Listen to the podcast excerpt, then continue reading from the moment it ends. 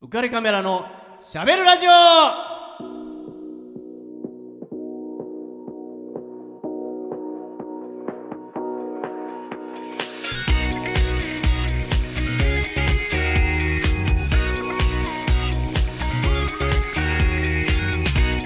皆さんこんばんはウカレックスことウェディングフォトグラファーの田底和彦です皆さんこんばんはアミックスこと池永亜美ですイエやーイいよかやったいよかったやいやいアミックス言ってもらえた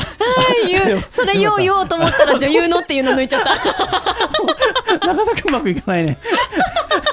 ポンコツいやポ多分ンコツかも来週ぐらいにようやくあ最後最後の週でようやく全部言えるのかなうん いやーあのー僕ねこの間えっとちょっと健康診断あを受けてきたんですよ、おー大事ですよね受けて受けました私えっとね2年3年前ぐらいに受けたかなでも毎年受けなきゃダメですよねいやお思ってるあのー思ってる、僕多分ね、うん25年ぶりぐらいに受けたんですよえあじゃあ大丈夫私なんか2年前ぐらいに受けあたもん、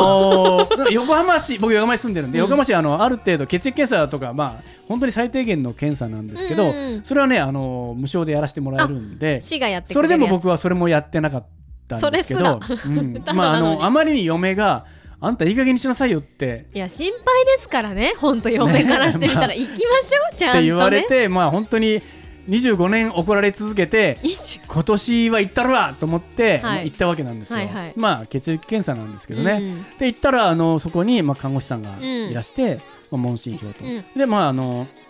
まあ、血液を取る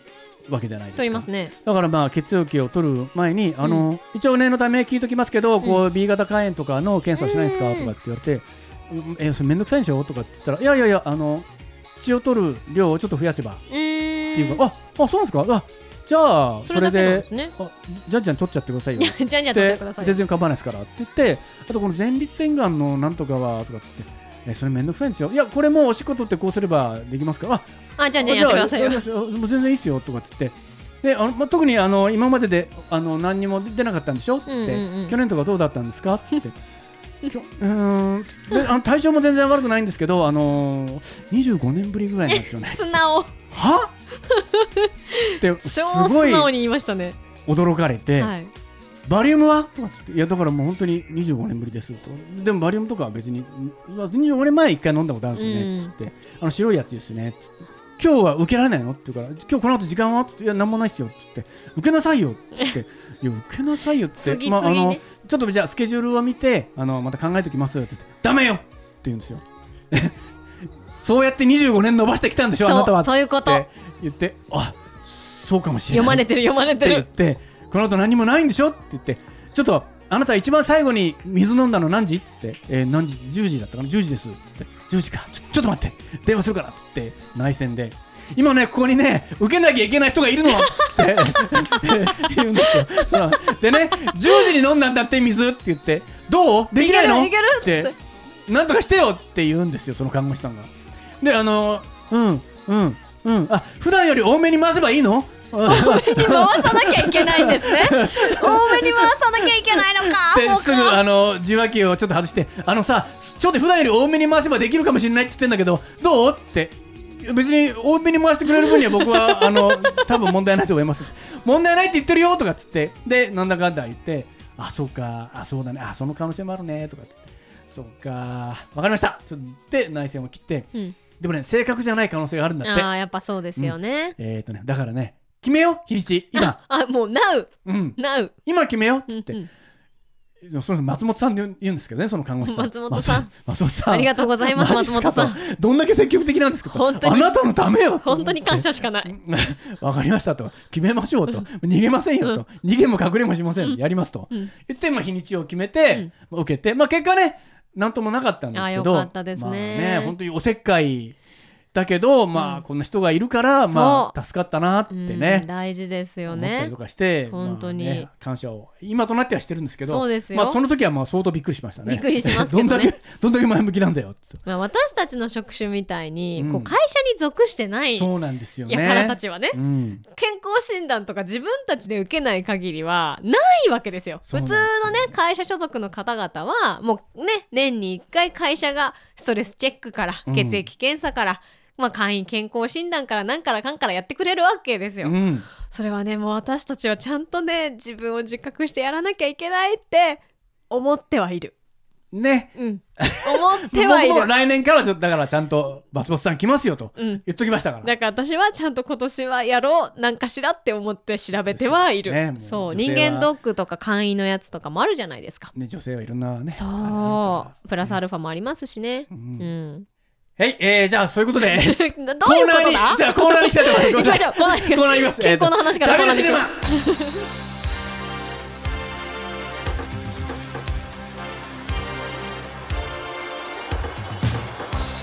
はい、えー、お待たせしましたと言うべきでしょうか、うんうんアミックスを相手にしゃべるシネマはもうちょっと気合が入りますイエイイエイ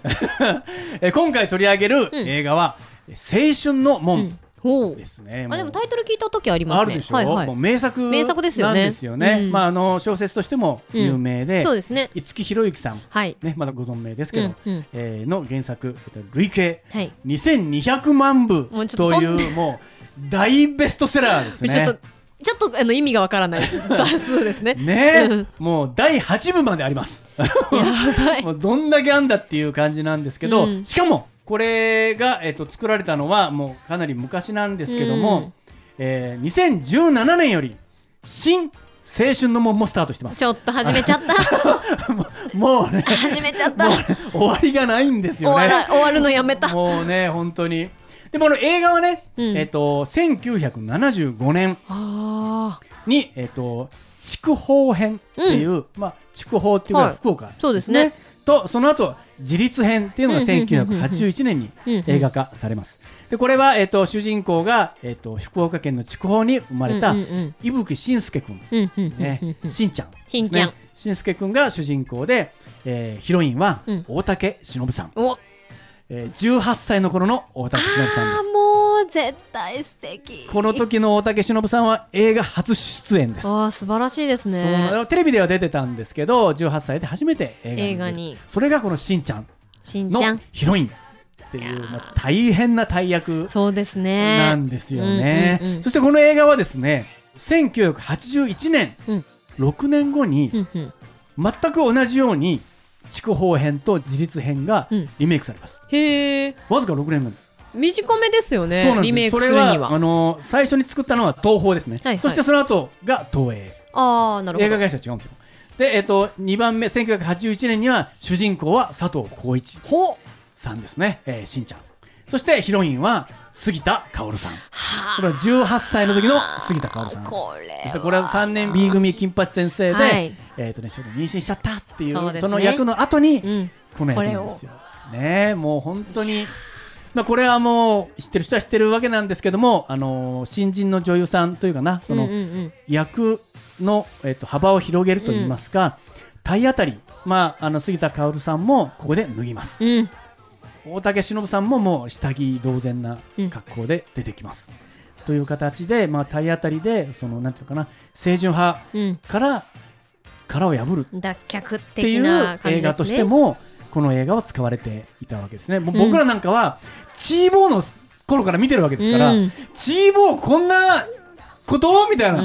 んまあ本当にですね杉田薫さんもかなり豊かなボディをされていたそのうでですねかなり豊満な豊満ボディ感ですねじが出てきてましたのでもうびっくり、うんあのチーボーがこんなことになってんだみたいなので驚きましたね。そうですねで僕はあのこのしんちゃんと,、うんえーっとヒロイン役、えーっとうんうん織江ちゃんっていうんですけども、も素晴らしいんだけども、えっと、特にこの1981年版うんうんうんではですね、お父さん役がはい菅原文太さんおしんちゃんのお父さんですねあらそーしてお母さんが松坂慶子さんいやーもうすばあーもこうれもまたすごくていやーあのこれはね筑豊舞台なんで炭鉱なんですよ、そうですえねそういうことですよ炭鉱を舞ね台にした物語でして、でしんちゃんはあのお父さん菅原文太さんが、えー、と演じる、えー、とその炭鉱の親分うんうんうんうんで仕切ってる人なんですよね、上り竜ってあだ名されてるもうかっこ本いい当にいかついうん男たちを束ねる親分な感じなんだけども、えーこの親分がですね、えー炭鉱がある事故によって崩落してしまうん多ですいよ。んですよね多かったんですよね、うんそしてその崩落現場を助けるために、うんこの菅原文太葉っぱダイナマイトですねはいを体に巻きつけてその現場に飛び込むわけですやねだそしてまあ自爆するわけですねうーんそうすることでその崩落現場に風穴を開けて仲間を助けるいやー辛いっていう、まあ、物語なんですね、うんもうそれだけでもかなりやばい感じなんですけど、うんでその松坂慶子さんはしんちゃんのお母さんなんだけども実の母親じゃないんですよへえそそそれが悪文太さんの、えっと、2番目の奥さん、まあけね、すになってたわけなんですよねその松坂慶子さんだからすごく若くて、っていうことなんだけどもそうするとその自分の本当のお父さん亡くなっちゃったわけですね、しんちゃんののででもその伝説の親父になるわけですそうですね仲間を救命がけで救った本,、うん本物の男になってしまうわけですねそうするとしんちゃんは常に比べられる、そうですねお前の父ちゃんはな、うんってことになるわけですでもちろん松崎恵子も実の子供ではないけども、うんうん忘れがたみうんだから、うん必ず私が一人前の男に育ててやるうんって思うわけですあんたうん見ててねって、菅原文太のことを思って必死に育てるんですね、うもんう当然お父さんいないわけですから貧しい生活になっていくわけなんですよそうですねもうそれまで親分親分って言われてたのが急に貧しい生活になっていくわけですねでそもうですね絶対弱音は吐かないし、でそのどっちかっていうとね、まあ、この映画全編言えることなんですがしんちゃんうん優柔不断なんですよ、あ優柔不断な男子はダメだよでそれを松坂慶子がビンタしてしんしんちゃんああしんちゃんじゃないしんちゃんしんちゃんって言ってたしんちゃんって言ってましたしん絶すけ対違 いますしんすけってでそれ方言ですそげんことでお父さんに顔向けできるんかって言ってバンバンビンタしていくんですよね情けなかって言ってうもーんうもう帰ってこんでっていう感じでもうしてしんちゃんは泣きながらっていうような状況がね続くんですよこれでこれは実はそのえっと織江ちゃん、うん杉田薫の,、うんうんその脱皮するっていううん一面もあるんですけど、うんうん実はねこの松坂慶子さんも、うんここで大きく脱皮することになるんですよ。そういうことなんですね実はすごくうん松田恵子さん悩んでいて、うんで彼女はもう美人女優として、うんうんもちろんもう誰もが認める女優だったんだけそうどですも、ねなかなかねこう主役が張れるような役役がないのとちょっとね、まあ、言葉は悪いんですけど大婚約者的な雰囲気がなくもなかったんですよね。美しいがゆえにうんうんうんうんうんハマる役がないと言いますか。うんでここでその松田恵子さんは女であり妻であり母でありっていうや難しい役柄うをん演じることになったわけですね。そうですねそれでそれまでの可愛い綺麗っていう役だけじゃなくって、内面とかもすごく問われる形になったわけなんですよ。そこでまあ苦悩する中で妖艶な女を演じることになってまあここはねあの松田恵子さん濡れ場がもうあったんで、あらもうこれはあのーまあ本当有名なやつなんですけどまだ子供のしんちゃんをうん抱いてうーん川の字に寝てるわけですよはね、いはい真ん中が松坂慶子さんですでしんちゃんが横にいて、うんで寝てるんだけどもまああのー菅原文太さん、うん男の中の男ですから、うんやっぱりこう催すわけですよね、ええまあ別に息子がちょっとね横に寝てようがいいでねすよ別に夫婦だからね、ええ気になりませんよねそうするとね、ちょっと松坂慶子さんは、しん静かが起きるからっていうことを言うんだけども、まあ、荒くれ者なんで、うん本人はちっちゃい声を出してるつもりなんだろうけど、菅原文太さん、かなり大きな声で、ええじゃろ、もう寝ちょるけって、 って言って、まあ、後ろから羽交い締めにお父ちゃ んするわけですよね、松坂慶子さん。まあ、豊満なね、そうでバすスねトあたりに手がええ伸びていくわけですよね。うんうんうんでもまあね、こうバレちゃいけないって松坂慶子さんは思うんで、ね必死に声をああもうそ抑えれるだけで色っぽいんです感よじですねねダメだからって言いながらこう、あったっていう感じでこう声が漏れてしまうっていうのを、なんかこう、はいしんすけを抱っこしながらこう、えーっていうね、こう荒々しい、 そう菅原文太のその濡れ場そうですがねも、はいうかなりやばい、もう僕としてはもう印象に残って、ちょっとボイスで表現するのやめときまし ょうかそうそうちょっとあのねこれ今ここから急に聞いた人があれちょっとチャンネル間違えたかなって思う可能性ちょがっとね互いにあるんでもう文ちょボイスで表現するのちょちょっと覚えときましょう文太さんね、もう本当にね、やばい感じなんですよ。後ろから羽がいじみにする感じがね。 そこがすごい印象的なんですねそうなんですよ。もうね、もう一生懸命声をこらえる松坂慶子も、本当に色っぽいんですいよやね。もう想像するだけで色っぽいんで、ねもうちょっとみんなの想像を巡らす時間にしましょう。ね、もうはい、着物を、想像してくださ いって。着物をね、後ろからこう、羽がいじめして、こ う、そのなっくりこう手を入れる感じね。ああもうセクシーですね。もうねほんとはい、皆さん今想像して聞くところです よ。想像して聞いてくださいそうなんね。ですえーそんな感じなんですよね。はいまあそ、そこでまあ、大人の女性にこう脱皮していくと。いやーでもその演技ってすごく難しいと思いますし。うん、本当にここがね、ターニングポイント。やっぱりいろんなことが求められるし、うんしかつ母であり女性であり妻でありっていうのは一気に演じるのってすごく難しい難高しいよね度なことであってって思いますしね。まあ、それともうもちろんあの杉田薫さん、うんねまあ、大竹しのぶさんもそうですが織江ちゃんよりえちゃん幼なじみなんですよ、うんね、ずっとしんちゃんを慕ってるんですねもうね慕って慕って慕いまくってるんだけども、まあ、しんちゃんはちょっとねあのどうしようもないところもあるので、うんまあ、優柔不断うで、んちょっとこう性欲に負けたりして、うんうん織江だったらやらせてくれるかなみたいな 感じだったりとかもう時代を感じますよ ね。ねしちょっとしたりとかして、うんででも織江ちゃんは純粋じゃないですか、うん、だからねしずけさん何するとってあいうー純粋ですね。いやとかっていう感じでね、ごめんなさい、声で表現してますけど、はい、あのボイスで表現するのはちょっと今やめましょうねってさっき言ったんですけど。なんかね、もどうどうしても無理みたいオリエちゃんがね、もうその嫌がる雰囲気もまたね、あーっていうそ感うじ。これのリアルなのが見たい人はぜひ映画を見てください。映画を見てくださいねまあ結局はそのね、あの、そういう宿にね、うん二人で入ったりとかうんするんだけど、ね、でまあ、あの結局、オリエちゃんはね、ちょっとこう、いろんな不幸が重なって、うんこう、キャバレーで働く。よあそううにななっんたりとだ。かして、まあ夜の世界なんでね、まあそうですねいろんな誘惑があって、水の世まあ界ですからね。あのね、体を許してしまう相手も、うん好きでもない相手といろいろあったりとかするんだけども、まあしんちゃんとうん2人でそういうところに行くことになってしまって、男なんかみんな大嫌いっうんて言ってうんなんじゃわしはもう帰るけんっうてしんん。すけさんがねくっそ九州男子め。言ったりとかして でも帰ろうとするしんすけうん。くんに、うんお礼ちゃんは帰らんといてあー可愛いじゃんもう可愛いじゃん九州男児の心は静かもうね、杉田薫が言うんですよ。もうギュッてされるね男なんかもう大嫌いって、みんな考えてること一緒やんっうて。ん女の子で、はももう、うねね。それを見透かされて、しずけは、なんじゃって言って帰ろうとするんだまけあど、照れ隠しも含めてね。そしたら、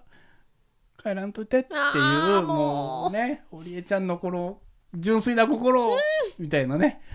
で、まあ結局そこで結ばれるんだけども、うんまあ、織江ちゃんはね、初めてじゃなくてごめんねってこそうね。う切ないですね。言うでも本当に好きな人はしんちゃんだけだからっていうねようなことがあったりとかしてまあ僕のねまあボイスだけで は、うん。まあなかなかねあのちょっとね伝わりにくい部分もあると思うんで、ええええこの織江ちゃんの心を十分伝えられる歌がありますはい。織江の歌っていうのがあるんですけどはあ。これを聞いてください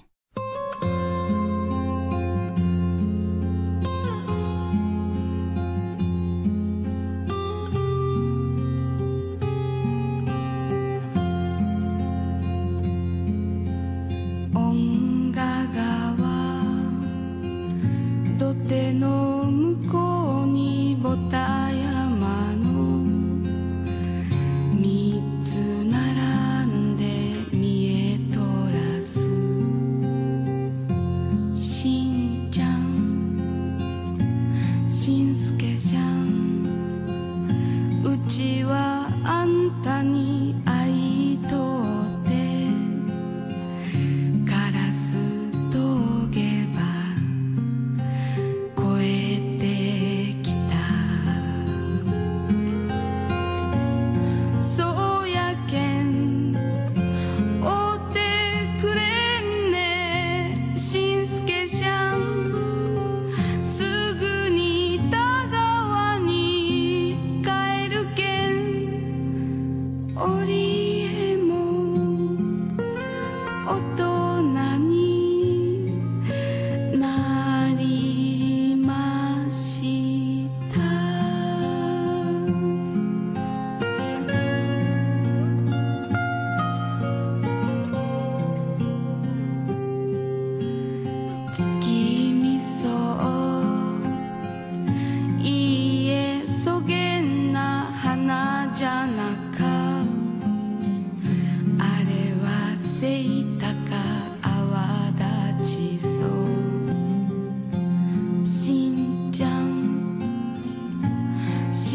けじゃんうちは一人になりました明日は小倉の夜の蝶そうやけん抱いてくれんねしんすけちゃんどうせ汚れてしまうけんオリエも大人になりました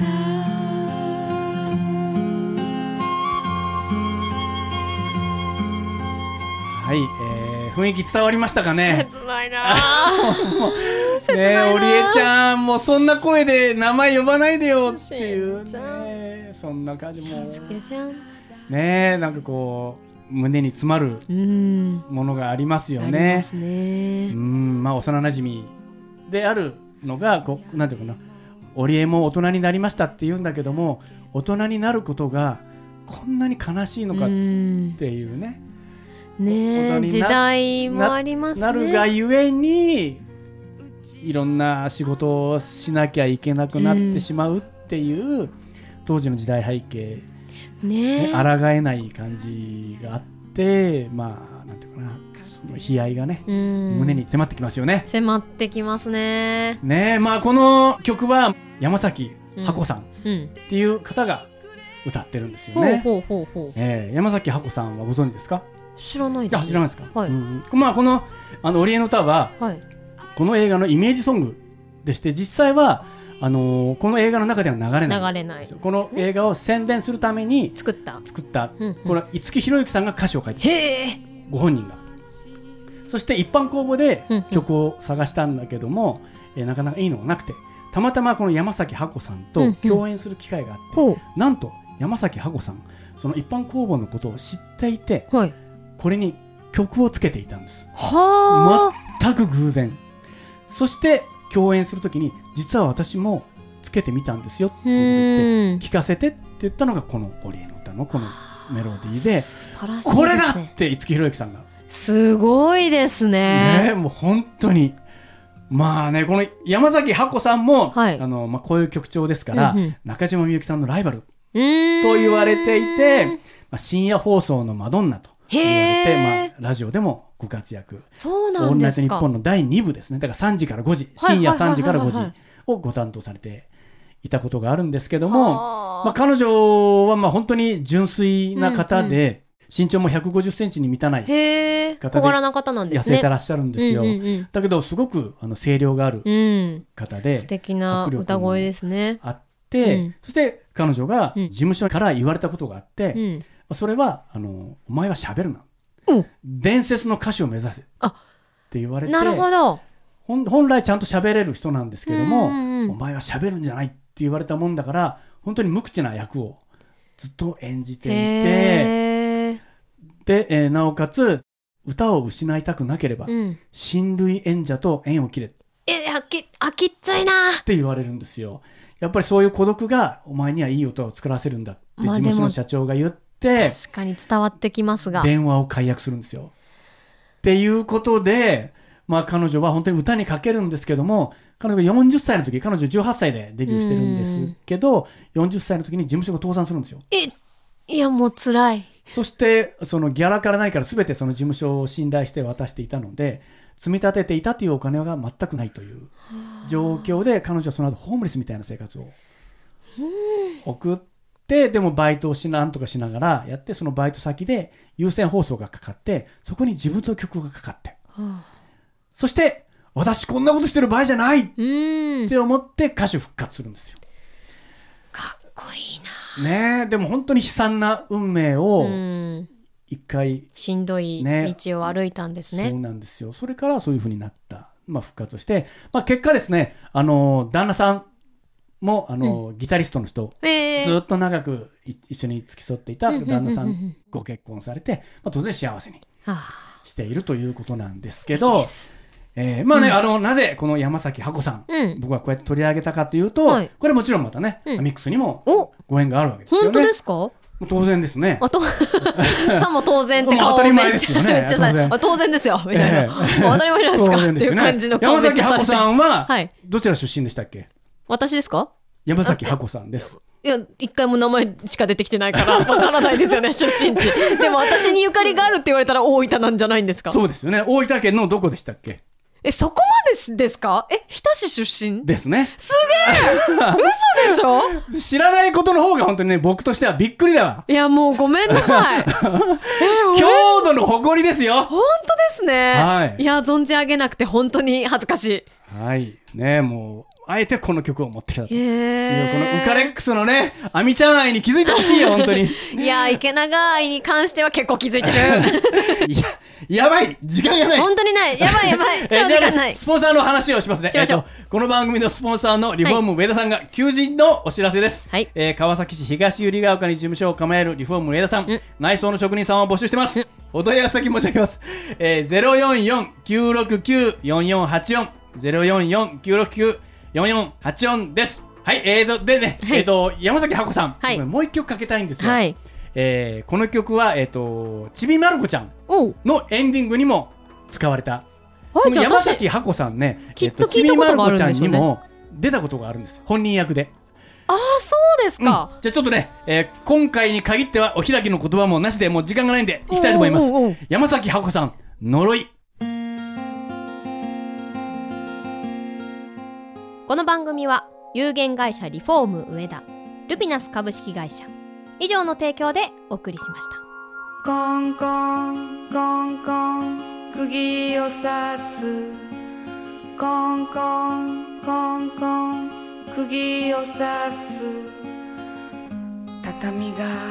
下から笑ってる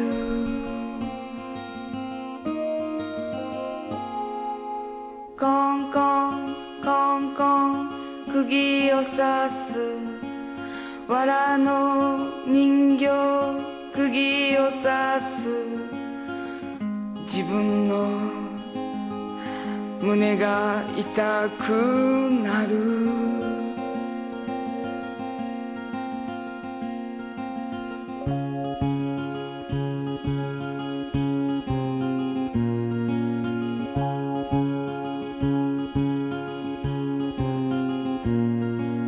コンコンコンコン釘を刺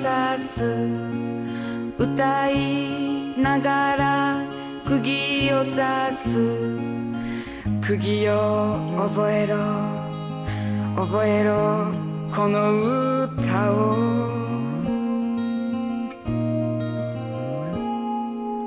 コンコンコンコン釘を刺すなくなるまでは釘を刺す涙ぽとりとまた釘になる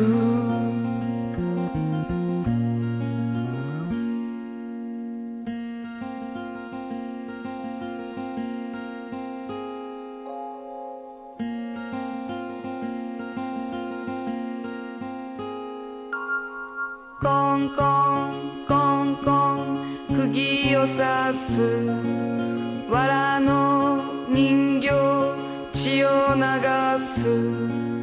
泣いてるように一体誰の血コンコンコンコン釘を刺すあたしいつまで釘を刺す誰がこうした恨んで釘を刺すあたしをこうした恨んで釘を刺す